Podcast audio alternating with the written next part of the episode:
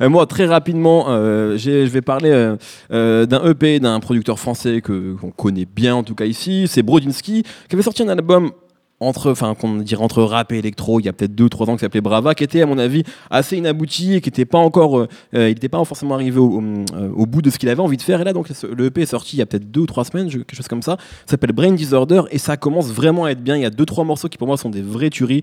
Il y a le, bien nommé I Wanna Fuck Your Bitch hein, avec Audrich Pablo Joan, euh, Dead At MF et Pieces and Blessings, qui sont vraiment des morceaux que j'écoute beaucoup et qui sont des, petits bangers avec des rappeurs comme, d'habitude avec Bruniski, assez inconnus, mais c'est super bien foutu. On est vraiment ce truc entre musique très électronique et très trap en même temps et c'est très cool.